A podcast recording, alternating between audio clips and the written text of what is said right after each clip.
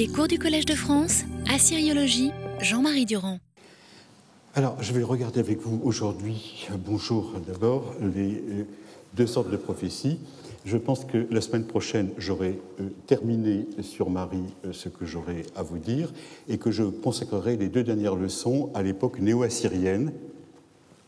C'est là où je demanderai l'aide d'un de mes jeunes collègues qui viendra vous expliquer vous présenter les arcanes néo-assyriennes, et puis après, nous, regarderons un petit peu quels sont ces textes qui représentent, eh bien, tout de coup, au moment où théoriquement la prophétie n'existe plus depuis plus de mille ans, elle réapparaît en Mésopotamie et naturellement de façon concomitante avec ce qui apparaît dans la Bible. Bon, alors ça, ce sera euh, la cerise sur le gâteau, si vous voulez. Les deux sortes de prophéties. Alors, si je résume ce que je vous ai dit jusqu'à présent, euh, il y a deux sortes de prophéties. Et ça, j'insiste beaucoup dessus, parce que c'est quelque chose qui a échappé à peu près à tout le monde à l'heure actuelle. Euh, on a considéré que euh, les prophéties de Marie étaient quelque chose d'absolument un, miracle, n'est-ce pas, sur lequel les, les, biblistes se sont jetés éperdument. Et euh, lorsque j'ai eu publié euh, ARM 26.1, euh, dans lequel j'avais regroupé tous les textes sur les prophéties, sur les rêves, etc., c'est des textes très, compliqués, ça s'est passé, passé, il y a longtemps, je n'avais pas tout compris à l'époque, depuis j'ai repris les textes, j'ai réfléchi, etc. Mais j'avais vu tout de suite les biblistes ruer dessus en disant ça explique tout. Et j'avais vu à Paris euh, arriver toute une série de, savants collègues qui me disaient euh, quelle chance on a de pouvoir comparer euh, Jérémie, Nahum, etc., avec ce que vous avez livré. Je me rends compte à l'heure actuelle que tout ce travail, c'est un travail énorme maintenant. Il y, a, à peu près une dizaine de livres qui ont été faits, sans compter les articles, sans compter les colloques, naturellement, qu'il y a eu dessus. Maintenant que je regarde tout ce qui a été fait, je me rends compte que, bon, on peut changer les traductions, euh, ce sont des textes qui sont obscurs, et euh, il est bien évident qu'un prophète ne parle pas avec la langue de tous les jours, et surtout qu'il parle de choses euh, qui sont oubliées depuis fort longtemps. C'est ça qui rend obscur le discours prophétique. Mais je me rends compte en réalité que maintenant, il y a deux sortes deux sortes de prophéties dans les textes de Marie et que les gens ont fait une erreur fondamentale qui a été de faire une rafle euh, sur Marie et de tout comparer avec les textes bibliques. Parce que quand on regarde les textes bibliques, ce que dont je parlais avec mon éminent collègue Thomas Remer, il est bien évident qu'il y a beaucoup de prophètes et il y en a peu euh, qui sont crus. Et dans le, corpus que nous avons encore à l'heure actuelle, il n'y a pas toutes les prophéties qui ont dû être, qui ont dû être faites dans Israël à un moment donné. C'est bien évident. Il y a les happy few qui ont eu le droit d'intéresser euh, euh, le roi et dont la trace est restée. Alors, après avoir repris et re-examiné en détail chaque fois les documents, je me rends compte que, comme on l'a vu, il y a une prophétie qui double la divination. Ça, c'est un gain fondamental et euh, dont les gens n'ont pas encore compris toute l'importance. C'est-à-dire que la prophétie et la divination marchent ensemble. Pour Marie, pour Marie, avant de diverger du côté de l'Est et de l'Ouest, ce qui a fait l'objet de tout ce qu'on a pu voir jusqu'à présent. Et l'apilum, je vous ai dit, euh, la traduction par répondant est très très mauvaise, parce qu'en français, répondant, ça veut rien dire, ou ça veut dire autre chose. Et en réalité, ça veut dire celui qui parle après, celui qui parle après le, prof, devin et qui explicite. Bon. Alors, ça, ce sont les grands prophètes. Ce sont les grands prophètes. C'est là où euh, ces gens euh, ont intéressé profondément le roi. Et le roi leur a demandé euh, leur avis, il les a envoyés en mission éventuellement, il les a cherchés de questions auprès des divinités euh, lointaines, et il les a envoyés de Marie à Toutoul, voir Dagan, etc. Bon, tout ça, maintenant, ce sont des choses qui sont bien connues. Et je vous ai dit, euh, les prophéties les plus spectaculaires, on les a du côté de l'Oronte. Bon, ça, on les avait déjà vues au XVIIIe siècle avant le Christ. Et à l'heure actuelle, il y a quelque chose qui se met en place maintenant, et ça c'est quelque chose de tout à fait nouveau, dont même les biblistes ne sont pas au courant. Il faut, maintenant qu'ils ont appris que Marie existait, il faut leur montrer qu'il y a toute la documentation cuniforme aussi à côté qui existe. il y a euh, entre la vallée de l'Oronte et les Hébreux, c'est-à-dire entre les Apilum et les Nabis, ou les Navis, comme vous voulez les prononcer, eh bien maintenant, on a du côté de l'ouest toute la chaîne des prophètes qui apparaissent.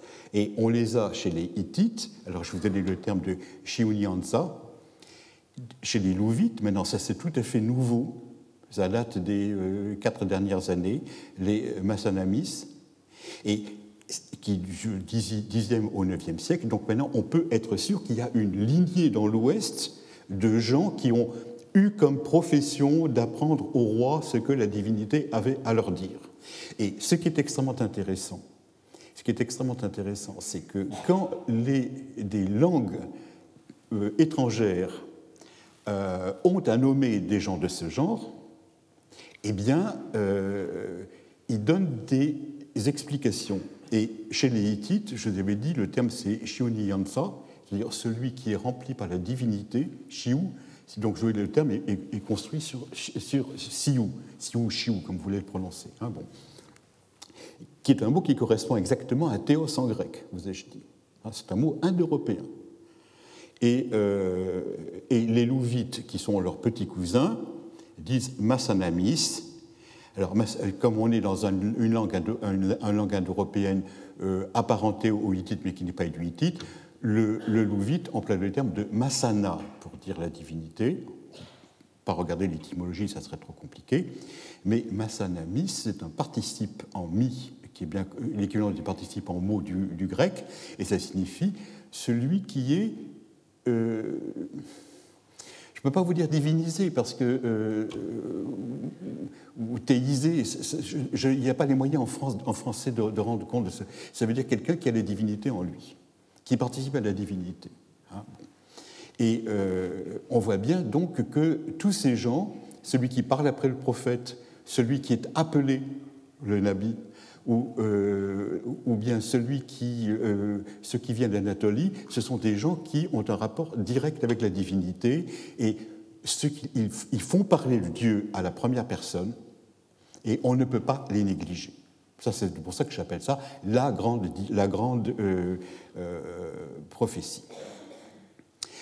À côté, et alors ça c'est complètement neuf, les gens ne se rendent pas compte qu'il y a à côté une prophétie que j'appellerais spontanée. Euh, et j'ai examiné avec vous, avec difficulté et, euh, et, réluctance, eh bien, tout ce peuple des marginaux dont on connaît très mal l'idéologie, mais que maintenant on arrive, si on a un petit peu de courage, et si on veut regarder les, si on, est capable d'affronter plusieurs philologies, ça c'est très compliqué parce qu'en général un savant affronte une philologie. Et même en Mésopotamie, vous avez des gens qui voient une philologie qui est celle du paléo-babylonien ou du néo-assyrien ou du néo-babylonien, ignorant les autres. Alors, sans parler du sumérien, du hittite ou, euh, etc. Euh, ces, marginaux, on les voit entre le temple euh, examiné par Gelb jusqu'au temple dans lequel un certain Lucianos est allé se promener. Voilà. On les voit, on les comme ça, et c'est quelque chose qui est pan euh, proche-oriental. C'est une des constantes de l'âme proche-orientale. Alors, on en connaît mal l'idéologie, mais on sait, pour ceux que l'on peut bien suivre, les autres, naturellement, bon, euh, on ne peut rien dire. Mais pour ceux qu'on peut bien suivre, ils sont autour d'une divinité femme. Et euh, ces, gens-là, ces gens-là, euh, ils ont certainement comme idéologie qu'ils participent à ce qu'on pourrait appeler le, culte du renouveau. Et c'est là que l'on voit, au point de vue de l'histoire des religions, une immense différence entre le monde de l'Est mésopotamien et le monde de l'Ouest, c'est que dans le monde de l'Est, c'est encore une chose qui a été, qui, qui commence à apparaître maintenant et qui est très mal comprise encore. Dans le monde de l'Est, la grande opposition, c'est entre homme et Dieu, un homme est un homme qui est destiné à mourir, un Dieu est quelqu'un qui est destiné à vivre. Et euh, ce que vous avez, c'est dit d'une façon absolument superbe dans, Gilgamesh, dans la version ancienne, la plus ancienne qu'il y a. La cabartière dit à Gilgamesh Pourquoi je, pris la traduction de Bottero qui est, qui est belle, qui, rend bien le, bien, qui rend bien compte euh, du texte ancien. Pourquoi donc rôdes-tu, Gilgamesh? La vie sans fin que tu recherches, tu ne la trouveras jamais. Quand les dieux ont créé les hommes, ils auront assigné la mort, se réservant l'immortalité à eux seuls. Et immortalité, ça veut bien dire que ils apparaissent à un moment donné, bien sûr. Il y a des théogonies, on les voit apparaître, mais ils ne meurent pas. Ils ne meurent pas.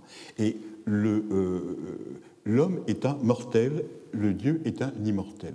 Eh bien, ça, c'est une chose qui, en Syrie, n'existe pas. Et là, il y a quelque chose d'absolument fondamental. C'est que la différence qu'il y a entre un homme et un Dieu en Syrie, ou d'un côté, de l'Ouest, c'est que l'homme meurt, Dieu meurt aussi, mais Dieu renaît. Et la, des différences entre un homme et un Dieu, c'est que l'homme, la divinité, est capable de renaître. Et cela, c'est ce que je vous avais dit quand je vous avais dit qu'il y a une, approche naturaliste naturaliste euh, de la divinité et du monde chez les, euh, Syriens, euh, ce sont des gens qui considèrent que les dieux sont non pas des individus, des individualités, mais des forces. Et ça, ça correspond tout à fait avec le fait que du côté de l'Est, on vous représente les divinités anthropomorphiques, hein, alors que du côté de l'Ouest, on vous les représente d'une façon aniconique. Ce sont, des, entités, mais ce ne sont pas des êtres, euh, euh, humains qui, euh, comme on représente la statue d'une divinité du côté de l'Est, avec une tête, des bras, des jambes, etc., et, des, gens avec toutes les aventures qu'ils peuvent avoir. Alors, c'est ça que j'appelle par le fait qu'il y a les morts et les renaissances du Dieu en Syrie. Alors, vous me direz, comment est-ce qu'on fait pour le savoir? Eh bien, il y a tous les mythes récents il y a tous les mythes récents. Mais il y a surtout maintenant quelque chose qui me frappe énormément, c'est que dans l'onomastique amorite, qui est une onomastique en général qui a, toujours un sens comme au Proche-Orient, mais c'est une onomastique en général qui est donnée à un individu à des moments privilégiés de son existence. C'est-à-dire qu'il va s'appeler Zunan parce qu'il est né au moment de la pluie ou bien Kutsan au moment où il y a le, froid, ou bien il va être appelé par le lieu où il est né, ou chose de ce genre, etc. Bon, au moment des, grands rituels, sur les moments où tout le peuple se rassemble, on fait le culte pour une des divinités fondamentales, et on voit des mots qui les, euh, euh, les perpétuent. Euh, quelqu'un qui, qui, naît à un moment d'un rituel porte le nom de ce rituel en référence, comme vous avez des gens qui, qui peuvent s'appeler Toussaint ou Noël, si vous voulez. Bon, si vous voulez une comparaison hâtive avec nous, parce que c'est pas comme ça que notre, notre nomastique joue. Bon. Je ne sais pas a des gens s'appellent Pâques, mais bon, on pourrait éventuellement imaginer a des gens s'appellent Pâques, a des gens s'appellent Noël ou Toussaint. Euh, eh bien, on se rend compte que toutes les divinités à l'époque amorite entrent dans un cycle de mort et de renaissance. Et il y a des rituels de mort et des rituels de renaissance, et ce sont ces rituels qui scandent absolument toute la vie humaine, et ça marche admirablement avec le fait que le fondement même de la religiosité humaine, c'est le culte des morts. Donc, si les, vivants se réunissent euh, périodiquement pour euh, commémorer leur mort et dire voici les gens que nous adorons, que nous honorons, dont nous perpétuons le souvenir, euh, à qui nous restons fidèles, etc., il est normal que les divinités rentrent aussi dans ce système-là.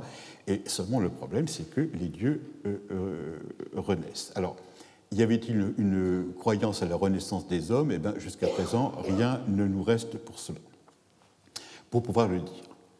Alors, regardons maintenant euh, il faut donc bien réfléchir à une chose de ce genre, c'est que tout Dieu syrien est un Dieu qui meurt.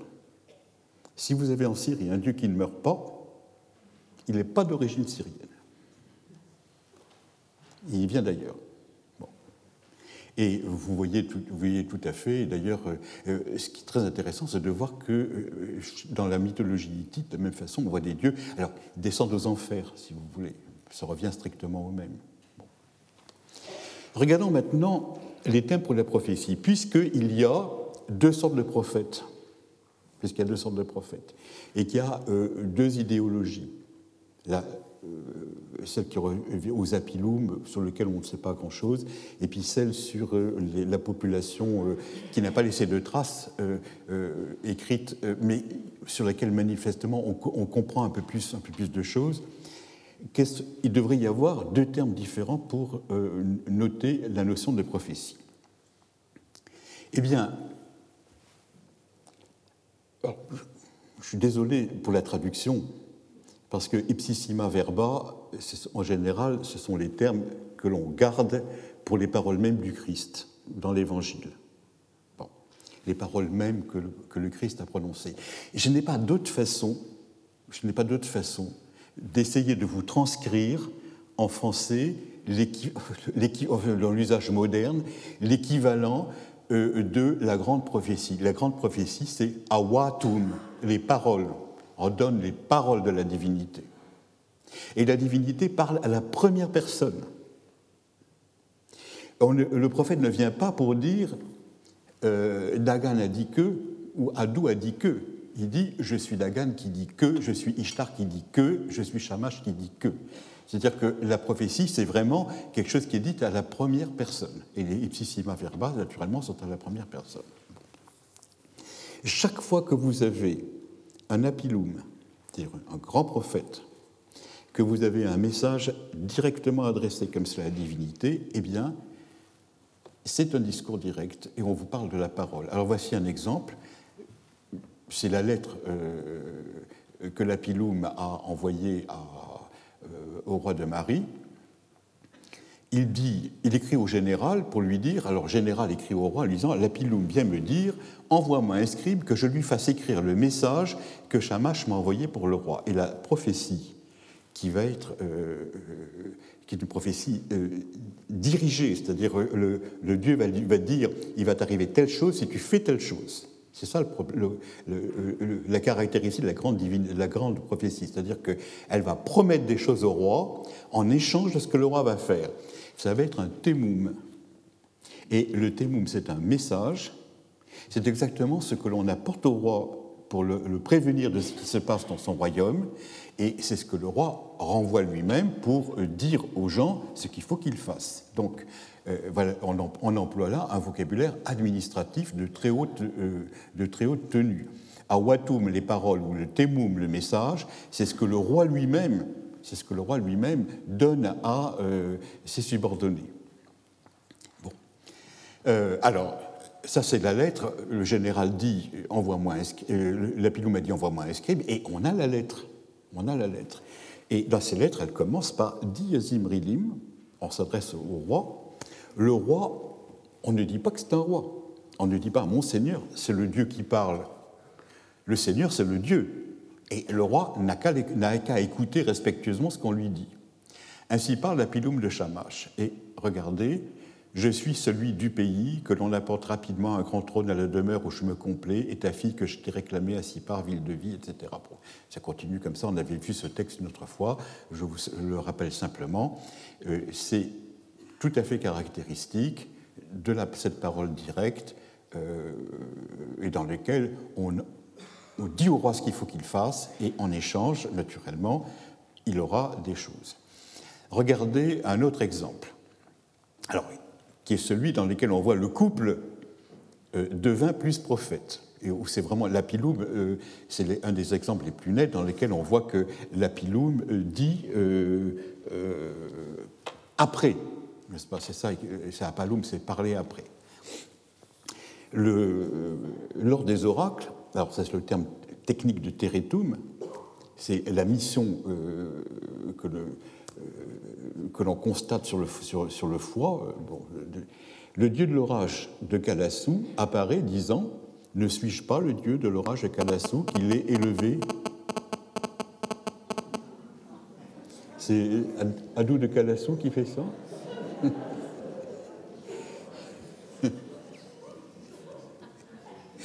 Euh, J'aimerais bien le rencontrer pour savoir quelle langue il parlait. Hein, et je ne suis pas sûr qu'il ait parlé du très bon babylonien. Mon grand problème, justement, est de savoir si toutes ces prophéties ont été réellement dites en babylonien ou bien si ça a été, euh, ça a été transcrit après en, en C'est du babylonien superbe. Hein. Euh, quelqu'un qui écrirait comme ça, il n'aurait pas de problème pour se faire comprendre dans les rues de Babylone. Enfin, bon, il a disparu, laissons-le là où il est, etc. Ne suis-je pas le dieu de l'orage de Kalassou, qu'il est élevé sur le haut de mes cuisses? Voilà, là encore, on parle à la première personne, et c'est quelque chose d'absolument direct. Hein. On pourrait multiplier les exemples, c'est la marque, la marque directe, n'est-ce pas. Euh, et naturellement, là, euh, ne suis-je pas le dieu de l'orage de Calassou ça veut dire après, euh, on avait vu aussi ces textes dans le temps, je ne sais pas si vous vous en souvenez, il va lui réclamer sa part de la terre que, le roi de Zimrilim a mis en, valeur. Hein. Bon, on pourrait continuer les exemples. Et maintenant, après les paroles, après euh, les messages, etc., on en arrive au terme technique euh, qui est Egerum, qui signifie réellement la prophétie. Et quand vous regardez les dictionnaires, vous voyez Egerum ou Igirum ou Girum, selon la forme où ça, apparaît au fur et à mesure des trois millénaires de l'acadien, euh, on, vous dit discours prophétique. Et une grande question se pose. Si le Egerum signifie réellement prophétie, pourquoi est-ce que les messages prophétiques envoyés par l'Apilum ne sont-ils jamais qualifiés de Egerum C'est là où l'on voit euh, les limites de, l'interrogation euh, philologique euh, que les, biblistes ou les, les, mésopotamisants peuvent avoir par rapport à leur texte. Alors, Egerum, eh bien voilà le deuxième terme, ça qualifie toujours, en réalité, une prophétie spontanée et non pas la première prophétie. Ce n'est pas la grande prophétie, c'est le deuxième terme qui signifie euh, un message quelconque. Et il est bien évident que le grand message c'est Awatum, ou bien le Dieu m'a dit, etc. Bon, c'est le discours direct à la première personne. Et le deuxième Egerum doit être une prophétie d'un type particulier. Alors, si vous avez la curiosité de venir à ce colloque pour lequel je vous ai fait de la réclame, si vous survivez jusqu'à ce colloque, euh, vous verrez que euh, un de mes brillants collaborateurs abordera le problème de la série divinatoire Shuma Alum, qui s'intitule Si une ville. Tablette 95, vous imaginez que c'est une grande série. 95 n'étant pas la dernière. Hein. Et dans cette série divinatoire, euh, vous verrez toute une série d'exemples du terme de Egerum qui vous montrent que quand quelqu'un est dans le temple, il entend des Egerum à droite et à gauche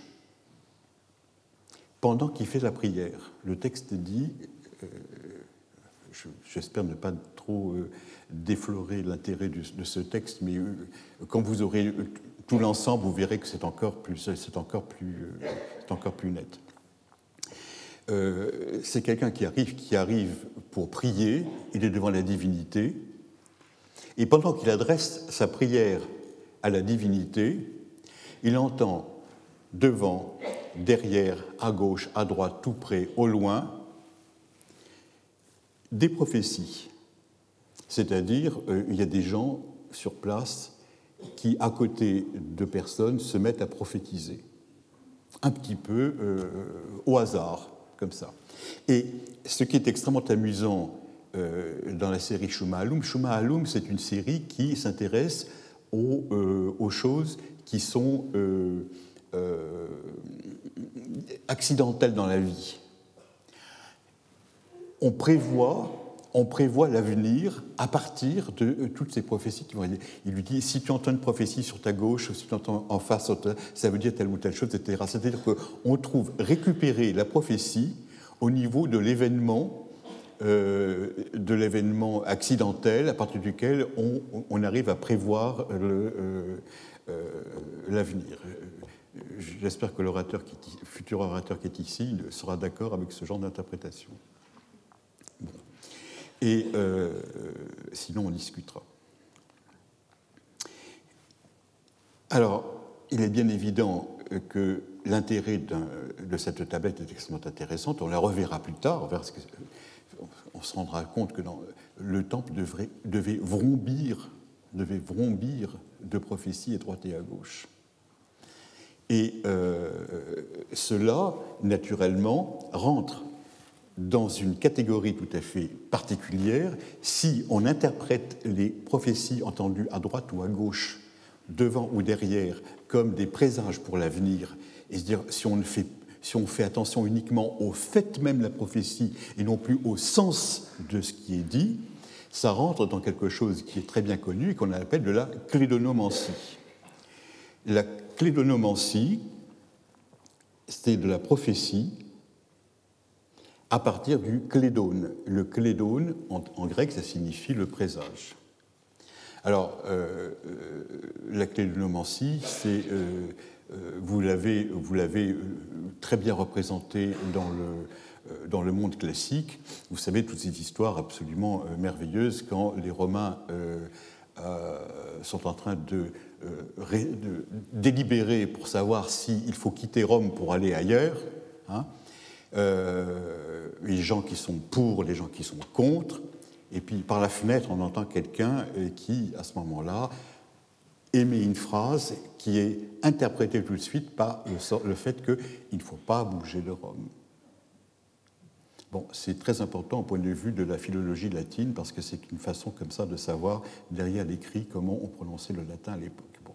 Euh, je ne vais pas aller plus loin euh, là-dedans, euh, cela vous sera donné lorsque l'on verra le texte de la tablette 96 de Schumann. C'est la clé, ça devient la clé de nom. C'est réinterprété, réinterprété ainsi. Alors, quel est le sens étymologique de ce terme de Egerum? Je vous ai dit que l'étymologie, il fallait s'en méfier en parlant de Asinum en disant on ne sait pas ce que c'est que l'Asinum, c'est un terme archaïque, mais après tout, l'étymologie n'apprendrait pas grand-chose. Sur un terme réellement euh, acadien, c'est une langue tellement claire et tellement nette qu'il vaut mieux essayer de savoir quel est le sens propre de ce terme. Alors, si vous ouvrez un dictionnaire à l'heure actuelle, Egerum, on vous dira que c'est un emprunt qui est fait aux Sumériens ça, c'est très, c'est fantastique, parce que c'est, euh, on repasse aux Sumériens le problème qu'on n'arrive pas à résoudre. Hein? Bon. C'est absolument pareil quand vous écoutez un bibliste qui trouve enfin un parallèle en Mésopotamie et qui dit Ouh, alors maintenant, c'est le problème des Mésopotamisants. Et paf, on le repasse au. Euh, c'est tout à fait le, bout de scotch euh, que le capitaine Haddock a au bout du doigt. Vous savez que ça repasse de doigt en doigt euh, jusqu'au moment où ça arrive chez le capitaine. Bon, c'est absolument pareil. Bon, déclarer à l'heure actuelle, dans un dictionnaire acadien, le terme est d'origine sumérienne, ça veut dire je m'en désintéresse. Bon. Alors, euh, Kagar, effectivement, c'est l'idéogramme pour Egerum. Et nous avons des gloses qui vous disent Kagar, ça se lit Igar. Exactement, vous savez que quand on a, on a tellement de sons qu'on leur met des numéros.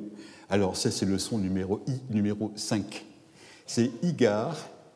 Et on vous dit, oh ben c'est extrêmement simple, le I5, c'est un acrogramme Acrogramme, c'est-à-dire que vous prenez le début d'un mot et que vous gardez, donc vous gardez uniquement la valeur.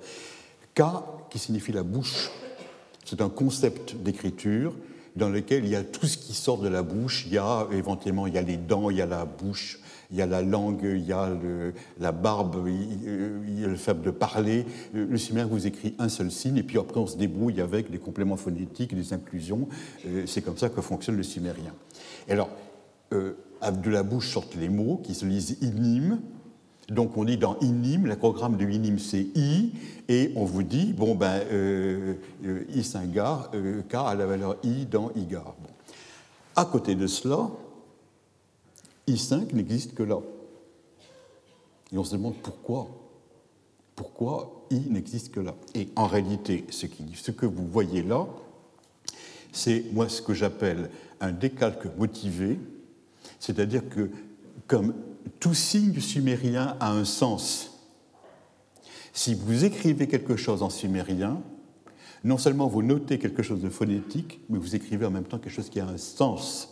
C'est-à-dire que si vous écrivez le dieu Dumuzi en sumérien par le signe Dumu et par le signe Zi, ça veut dire le fils fidèle. Ce qui ne rend absolument pas compte de Dumuzi. Mais ça a un sens, Dumuzi. Voilà. Et Igar, de même, c'est. Alors, euh, c'est certainement la façon de noter phonétiquement en sumérien, par des jeux de mots, parce que c'est une, une, parole qui est placée dans la bouche, on emploie le, signe pour la, parole et puis le signe pour parler, et on donne la valeur arbitraire de i à igar, et ça note egerum. Donc, quand on vous dit que le mot vient du sumérien, en réalité, ça n'a rien à voir. C'est simplement c'est une notation motivante en sumérien pour des questions graphiques par rapport à un terme éguérum, et le problème étant-il de savoir d'où vient le terme. Avez-vous compris? Si vous avez compris, vous ferez de très brillants sumérologues. Et le conseil que je vous donne, c'est de faire le contraire de ce que les sumérologues font. Bon. Le problème est celui-ci. C'est que, ok, Egerum signifie la prophétie, mais ça ne signifie pas que la prophétie. Et c'est tout particulièrement, ça fonctionne très bien, pas avec le sens de la formule par laquelle on présente quelqu'un à quelqu'un d'autre. Alors déjà, si le décalque avec Igar, ça suffit pas. Hein. Ça suffit pas. Et tout particulièrement, c'est la parole d'accueil envers le roi à l'entrée du temple adressée par le dieu gardien. Et mon excellent collègue Dominique Charpin, dans le clergé d'Ours, sa magnifique thèse, page 286 et note 4, a commenté cela d'une façon particulièrement claire.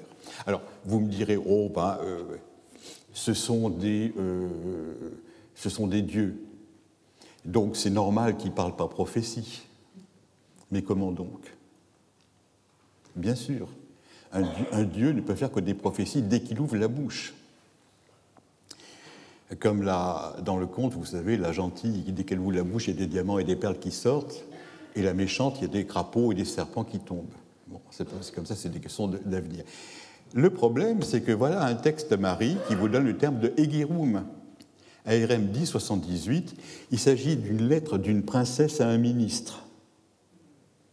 C'est une, une, de ces princesses de Marie extrêmement euh, euh, malheureuse parce que le, père s'en est débarrassé en la mariant avec un vassal dans le nord. Et elle est absolument outrée du fait qu'on euh, ne lui rende pas tous les honneurs dus à son rang.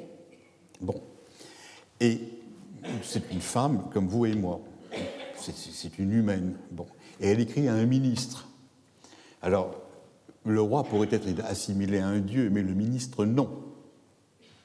Et elle lui écrit en lui disant Puisse la dame du palais. Alors, la dame du palais, ce n'est pas la reine, c'est une déesse. Hein, puisse la, la, dame du palais te protéger dans ta fonction. C'est normal, c'est le ministre, il exerce dans le palais, on appelle les bénédictions la dame du palais sur la tête du ministre en disant puisse-t-elle faire en sorte que tu sois un très bon ministre?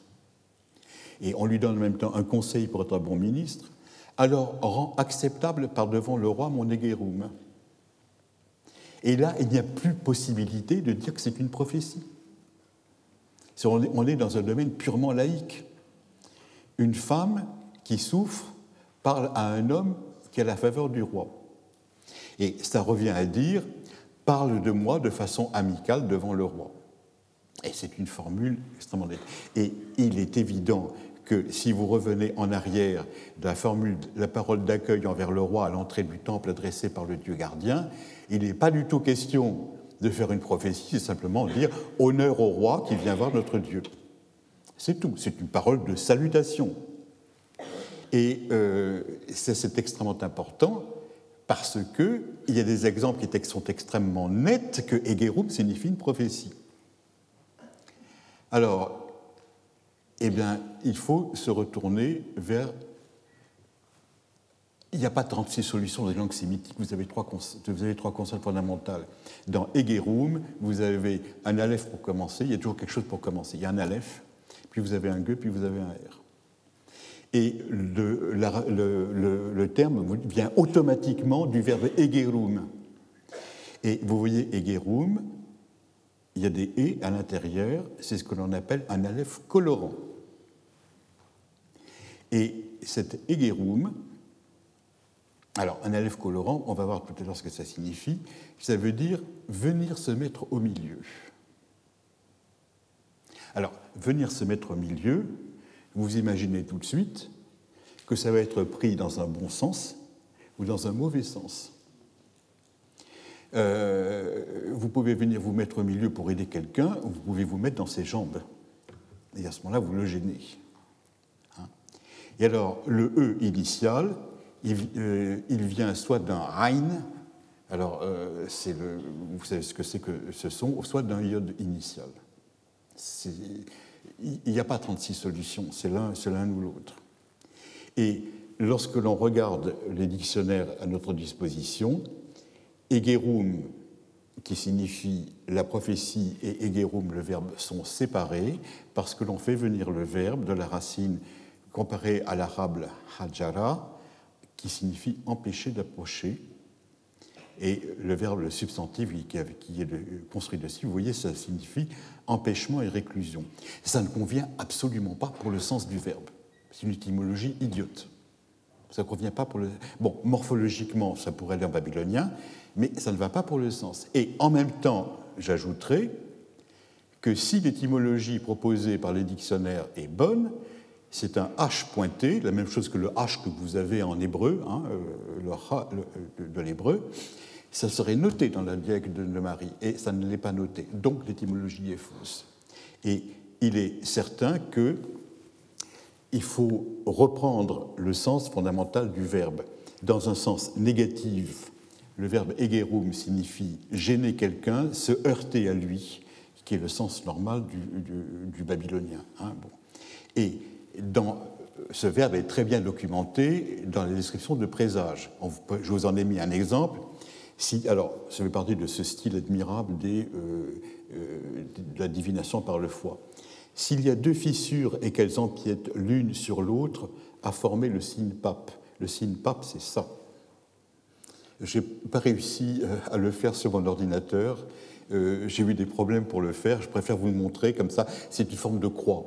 Hein, c'est ça. C'est-à-dire que c'est deux signes qui se. C'est le signe de l'inimitié, hein, alors que le signe de la fraternité, c'est ça. C'est-à-dire euh, deux personnes qui ne se rencontrent pas ne peuvent pas se taper dessus deux personnes qui se rencontrent, ben, automatiquement se tapent dessus. Bon, c'est euh, désolant au point de vue de la, euh, du notionnel, mais euh, c'est compréhensible par tout le monde. Hein, bon.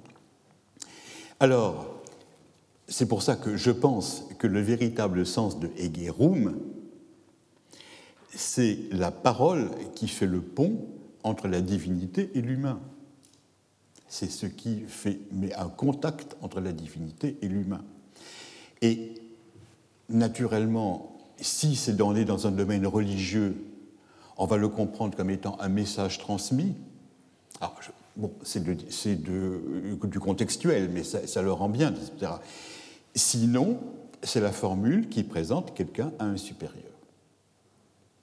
Et on on, remet les choses en ordre et je pense qu'il faut bien dériver, non pas séparer le terme de la, prophétie du verbe egerum, mais il faut simplement considérer que les sens doivent, être rapprochés et euh, c'est ça qui est le véritable sens.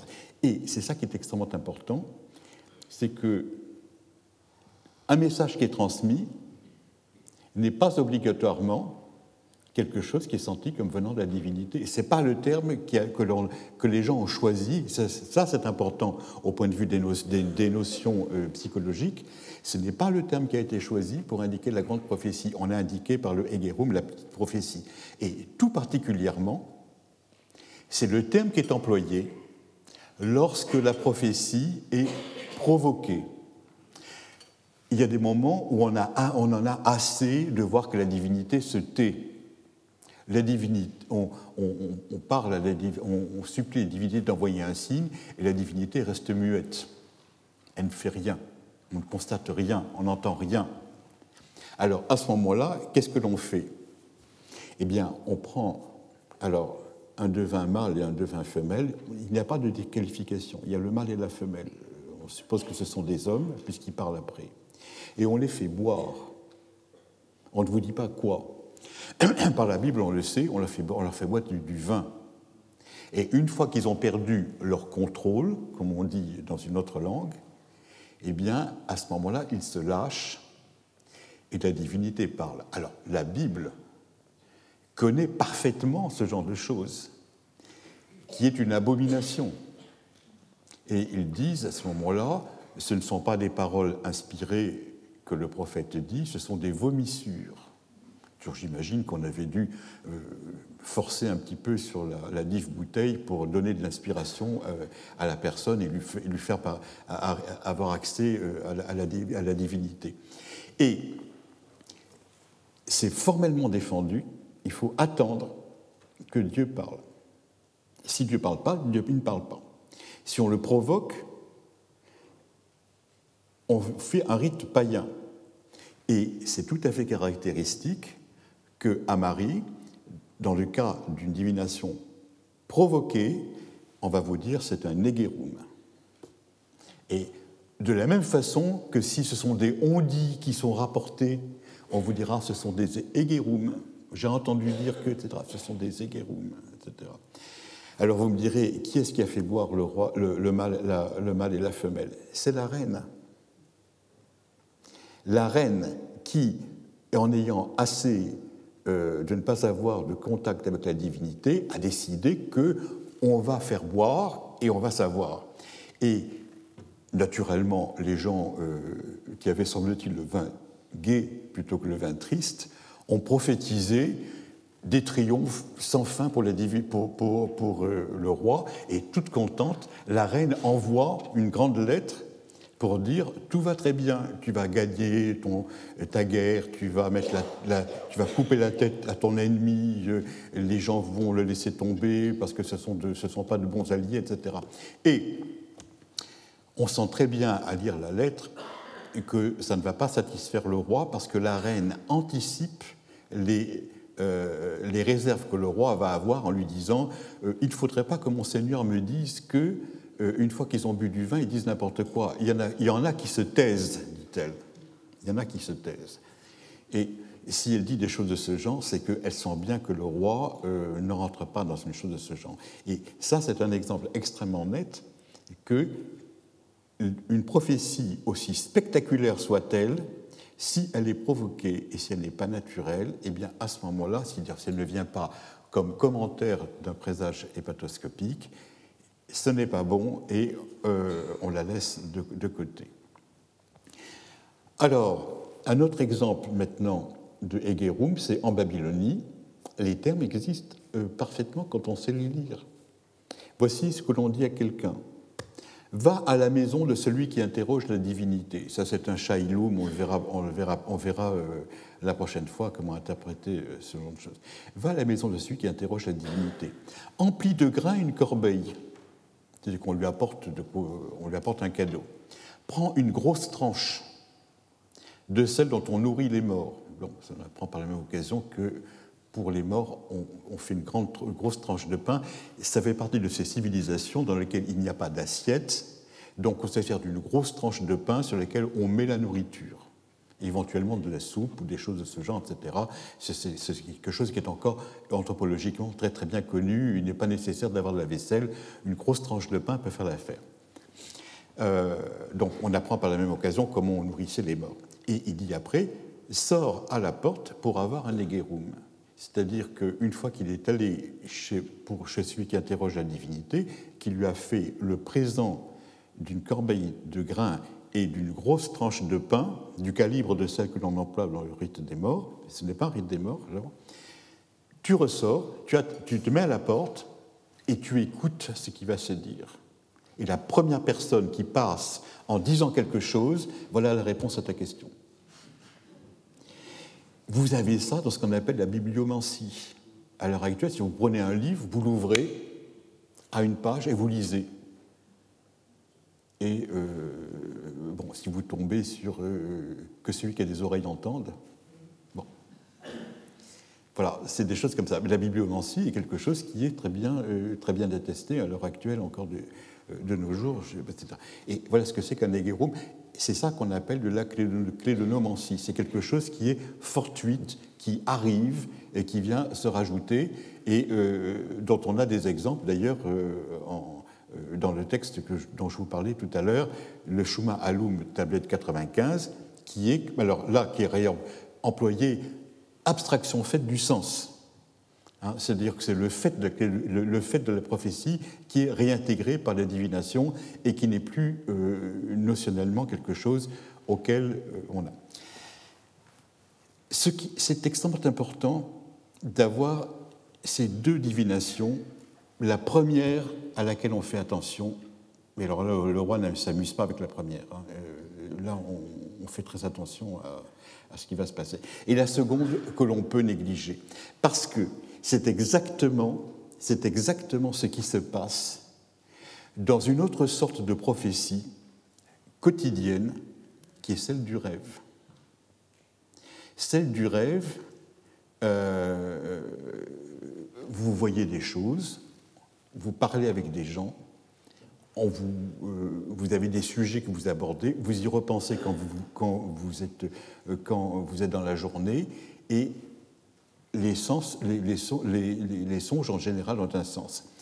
Jusqu'à présent, vous savez qu'il y avait un texte qui était extrêmement célèbre, qui est celui de Odyssée 19, dans lequel on oppose les portes de corne par où sortent les rêves véritables et les portes d'ivoire par où sortent les songes trompeurs. C'est-à-dire que les Grecs savaient qu'il y a des rêves qui ont un sens, et puis il y en a d'autres qui n'ont pas de sens.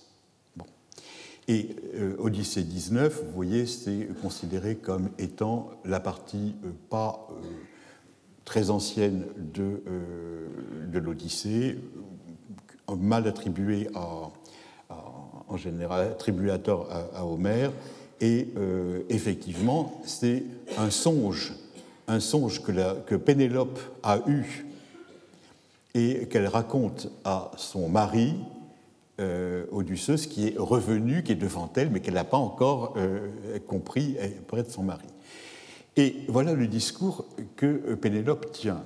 Étranger, les songes sont impénétrables, difficiles à expliquer, et euh, ils n'accordent pas aux humains tout ce qu'ils leur promettent. Deux portes s'ouvrent aux songes légers. L'une est de corne, l'autre d'ivoire. Ceux qui traversent la porte d'ivoire sont des songes trompeurs, apportant aux mortels des paroles qui ne s'accompliront jamais. Ceux, au contraire, qui annoncent la vérité, viennent par la porte de corne. Voilà, ça c'est le texte fondamental. Euh, c'est un texte qui sera très célèbre du côté de l'Occident par l'imitation qu'en fera euh, Virgile, hein, euh, lui-même. Quel est le moment du rêve? Eh ben, on en est sûr, parce que euh, Pénélope rêve qu'un aigle vient et euh, lui tue ses petits oisillons. Elle est effolée de, voir ça, l'aigle lui adresse un long discours ensuite. Elle se réveille et elle voit les oisillons autour d'elle, qui sont en train de manger ou courir, etc. Donc c'est le monde du petit matin. Elle se réveille au petit matin. Et ça, ça veut dire que, d'après la réponse que va lui faire, que va lui faire Ulysse Odysseus, les songes du début de la nuit sont les songes qui passent par la porte d'ivoire et les songes du matin sont les songes par la porte de corne. C'est-à-dire que ce que vous rêvez au début de la nuit n'est pas bon, ce, que vous, ce, dont vous rêvez au petit matin, c'est bon. Euh, c'est un texte qui est extrêmement célèbre, dont tout le monde euh, a dit ah euh, plein d'imitations ont été faites. Eh bien, à l'heure actuelle, figurez-vous que au XVIIIe siècle avant le Christ, à Marie, ça existe déjà. Ça existe déjà. Et dans ARM 26 237, la reine mère dit Ce rêve de moi était de la première veille. La nuit est divisée en trois veilles. la première, c'est celle où le soleil vient de se coucher. La dernière, c'est celle où le soleil se lève. Bon. Alors, c'est un rêve abominable qui, l'impressionne elle se réveille, et puis elle se rendort, et elle refait le rêve. Et c'est ça qui l'inquiète. Et on en a la preuve parce que euh, dans 2642, le texte 2642, on a aussi le récit du rêve d'un ministre qui s'appelle Samétar, et euh, c'est un rêve effrayant. On demande au devin ce que ça signifie, et le devin dit Pouf, c'est un rêve qui est fait du début de la nuit, ça n'a pas de valeur oubliez-le. Et en réalité, quand vous regardez les différents ouvrages sur les songes, c'est comme ça un petit peu partout. Les gens se sont rendus compte que quand on a trop mangé et qu'on s'endort la panse pleine, on fait des cauchemars, et que si un rêve doit être... Euh, euh, je, vois vos sourires satisfaits que c'est l'expérience que vous avez. Et quand, vous vous réveillez le matin frais et dispo, les, rêves que vous voyez, euh, comme dit Homer, s'évanouir petit à petit, vous voyez encore la, traîne de la déesse qui, comme ça, ça c'est la vérité. Bon. Eh ben, c'est peut-être une vérité en général, les Arabes le pensent, les, les oneirocritiques grecs le pensent aussi, les Babyloniens le pensaient déjà, il doit y avoir une expérience humaine derrière, fondamentale, disant euh, si tu t'endors, la panse pleine, surtout en dormant sur le ventre, endormi sur le ventre, c'est normal que tu fasses des cauchemars. Voilà. Et ce qui est important pour notre propos à l'heure actuelle, c'est qu'il y a deux termes en babylonien de Marie, et uniquement à Marie, pas à Babylone, hein, uniquement à Marie, pour désigner ça. Il y a deux façons de dire qu'on a vu le rêve. Quand vous regardez un texte babylonien, Amarum Natalum, bon, ça veut dire voir, qu'est-ce que ça signifie? Eh bien, si vous avez Amarum avec un rêve, ça veut dire que c'est un pur événement physique, ne vous en inquiétez pas.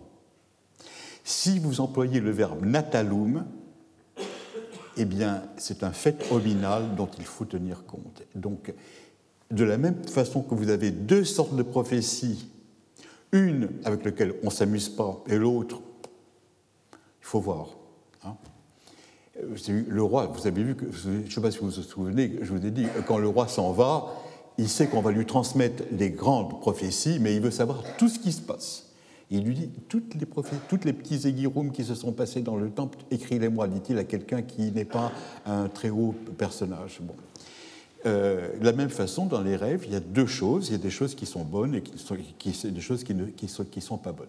Alors ça, c'est extrêmement important parce que le contact avec l'autre ou l'au-delà est pérenne dans l'expérience babylonienne, mais, mais, mais, mais, mais, euh, il faut faire des distinguos extrêmement précis entre ce qui est vraiment important et ce qui n'est pas important. Et ça, c'est une chose absolument magnifique parce que ça veut dire que le roi n'est pas, on ne peut pas lui raconter n'importe quoi. Et euh, naturellement, Marie est, un observatoire absolument merveilleux parce que tout est possible. Dans l'Ouest, ils ont déjà fait un choix. Dans l'Est, ils ont déjà fait un choix. Marie nous donne encore euh, l'aspect naïf de l'approche. Alors, c'est ce que l'on verra euh, la prochaine fois, parce qu'il faut débarrasser pour les agapes qui vont se passer, intellectuels et euh, autres, qui vont se passer ici. Retrouvez tous les contenus du Collège de France sur www.colège-2-france.fr.